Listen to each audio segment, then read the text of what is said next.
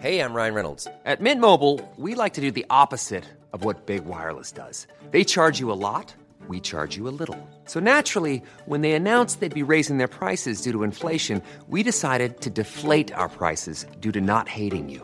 That's right. We're cutting the price of Mint Unlimited from $30 a month to just $15 a month. Give it a try at mintmobile.com slash switch. $45 upfront for three months plus taxes and fees. Promo rate for new customers for limited time. Unlimited more than 40 gigabytes per month. Slows. Full terms at mintmobile.com.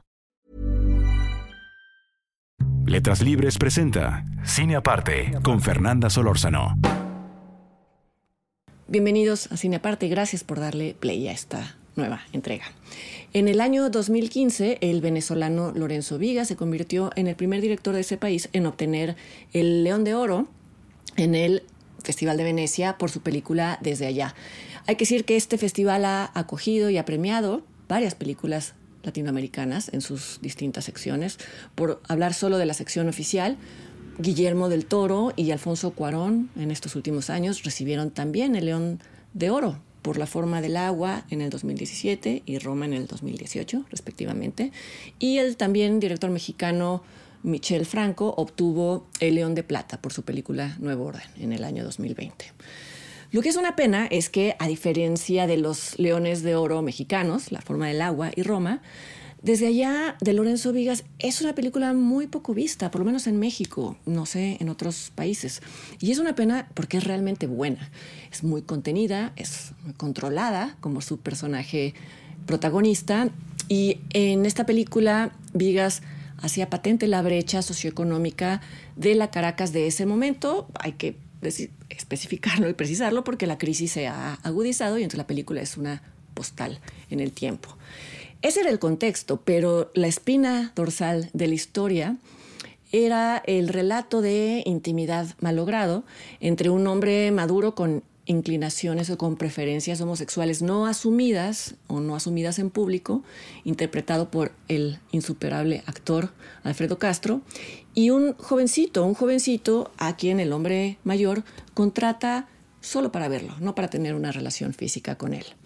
Menciono desde allá, ante todo para recomendarla, para la vean si no lo han hecho, la pueden ver en la plataforma filminlatino.mx, pero también la menciono porque hay muchos ecos de esta película en la cinta más reciente de Lorenzo Vigas, titulada La Caja, que fue parte de la sección oficial del Festival de Venecia en el 2021 y que este fin de semana llega a carteleras mexicanas.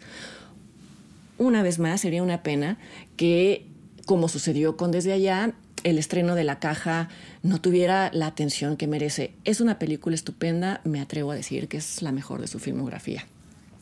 Como ocurría en, Desde Allá, La Caja cuenta dos historias que están, están entrelazadas, que se alimentan una a la otra.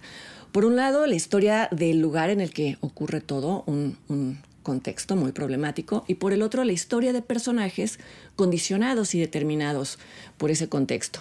Mientras que en la Caracas de, desde allá los escenarios eran urbanos y eh, estaban plagados de delincuencia callejera, la caja transcurre en las zonas eh, despobladas y desérticas del estado de Chihuahua, al norte de México. Son las zonas en las que están eh, instaladas las fábricas maquiladoras famosas, entre comillas, en México, porque eh, eh, su aislamiento contribuye, el lugar aislado en el, que, en el que están, contribuye a que durante mucho tiempo hayan permanecido impunes los muchos feminicidios que, han ocurrido en estos lugares, una epidemia de feminicidios.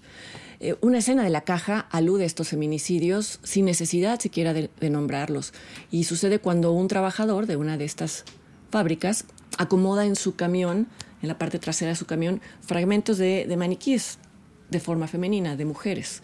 El diálogo de la escena no llama la atención a ese hecho, para alguien podría pasar desapercibido, pero estos cuerpos desmembrados y desprovistos de identidad y vistos como intercambiables, incluso como desechables, hacen pensar en las casi 700 mujeres asesinadas en Ciudad Juárez hasta el día de hoy.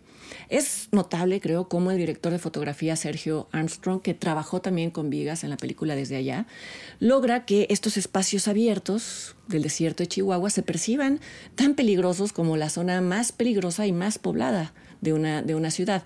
Los paisajes de la caja, déjame ver por qué eh, estos desiertos se convierten en lugares en los que las personas desaparecen y son encontradas bajo la tierra mucho tiempo después. En el mejor de los casos son encontradas, en el mejor de los casos son buscadas.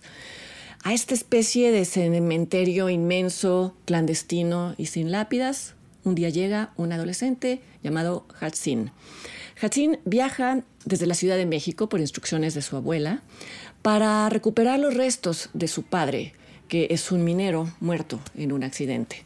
En la primera escena de la película vemos a Hatsin encerrado en el baño del camión en el que viaja, pateando la pared como una forma de, desahogar la ira que su cara más o menos disimula. Creo que de una vez hay que decir que uno de los mayores aciertos de esta película es la elección de Hatsin Navarro, el actor lleva el mismo nombre del personaje, o viceversa, para interpretar al chico, eh, a este chico que lleva a cabo una misión tan oscura como la mencionada.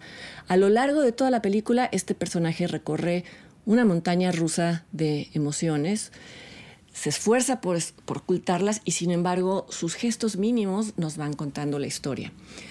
Hatsin recoge una, una caja, una caja en forma de ataúd pequeño, junto con una identificación que se encontrada o que fue encontrada junto al cuerpo de su padre, y en esta identificación se ve una, una fotografía borrosa. La empleada que le entrega todo esto tiene una actitud fría, arisca, hostil, algo que parecería chocante dadas las circunstancias, pero que es un trazo muy importante en este retrato colectivo que también es, es parte de la caja de la caja de la película. Y me refiero a la cotidianidad del horror, a cómo empuja a las personas a desconectarse de sus emociones. Esto puede traducirse en falta de empatía o en aparente falta de empatía, pero para algunos es también un mecanismo de supervivencia mental. Hasta este punto todavía muy temprano de la película, parecería que eh, la caja va a abordar este ángulo de la violencia en México, la burocracia alrededor de la muerte en los casos afortunados, entre comillas, en los que un cuerpo es recuperado e identificado. Vamos, la película por supuesto comenta esto, captura esto, pero es a partir de que Hatsin ve el rostro de su padre en esta credencial, que la caja comienza a explorar un tema central en la filmografía de Lorenzo Vigas, quien en esta ocasión coescribió el guion basado en una historia suya, eh, lo coescribió con Paula Markovich y con Laura Santullo, que son dos guionistas muy reconocidas. No menciono aquí su filmografía porque sería eterno, pero los invito a, buscarla. Eh, pueden ver en internet y a ver sus películas, por supuesto.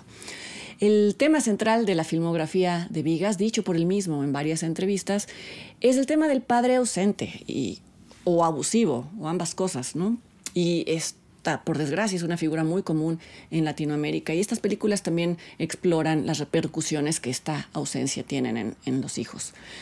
Parecería que eh, desde allá, la, la, historia situada en Caracas, el vínculo entre el hombre mayor y el jovencito, el muchacho, es ante todo un vínculo sexual pero hay escenas en esa película que apuntan a que el personaje interpretado por Alfredo Castro y su hermana fueron víctimas de un padre abusivo, no se dice hasta qué punto, y que aún así ambos resienten que en la actualidad, en la actualidad de la película, el padre los ignore y los relegue a un segundo o tercer lugar. Vamos, si el personaje del adolescente contratado por Alfredo Castro a su vez ve en él a un padre sustituto, es algo que no se dice, pero que fácilmente se presta para, para especular, para interpretar. En la caja, un padre que ya era una ausencia aceptada y asumida por el protagonista, comienza a materializarse, por lo menos en la imaginación del chico. En su viaje de vuelta a la Ciudad de México, Hatsin cree ver a su padre caminando por la calle, al hombre de la fotografía. Se baja del camión, corre hacia él, lo intercepta y lo interpela.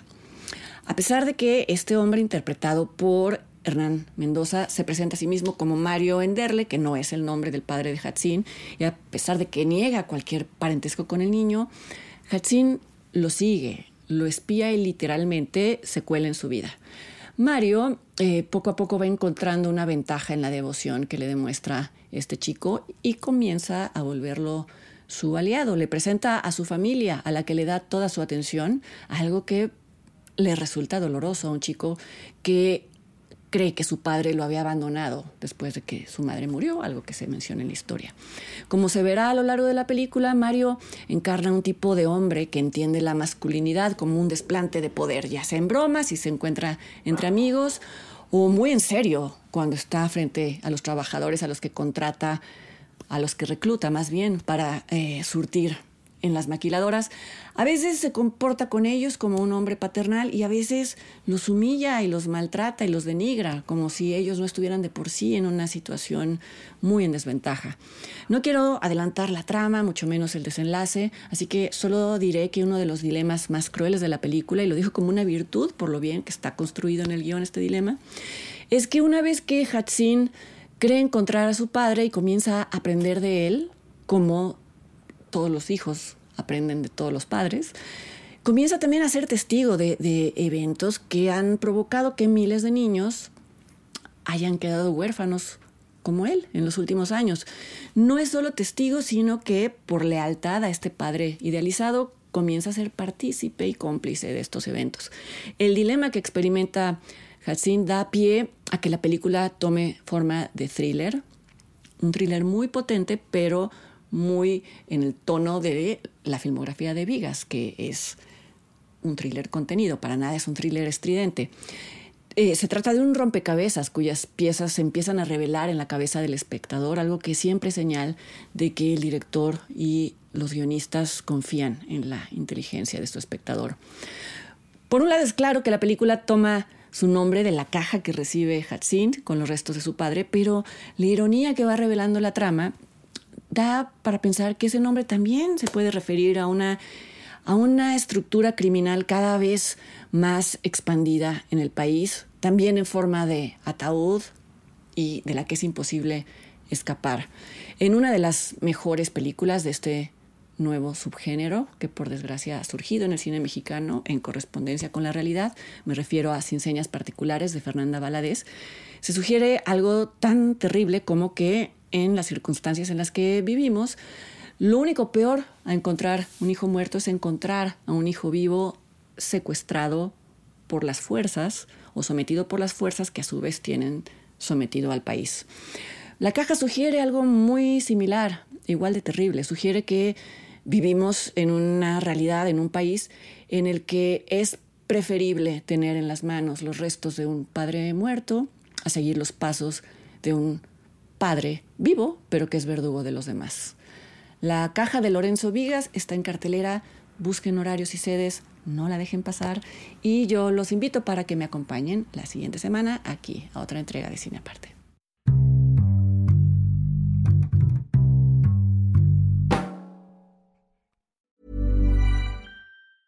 ¿Te preocupas por tu familia? Entonces, ¿por qué darles solo huevos ordinarios cuando pueden disfrutar de lo mejor? Eggland's Best, los únicos huevos con ese delicioso sabor fresco de granja, además de la mejor nutrición, como 6 veces más vitamina D, 10 veces más vitamina E y 25% menos de grasa saturada que los huevos regulares, además de muchos otros nutrientes importantes. Así que, dales los mejores huevos. Eggland's Best, mejor sabor, mejor nutrición, mejores huevos.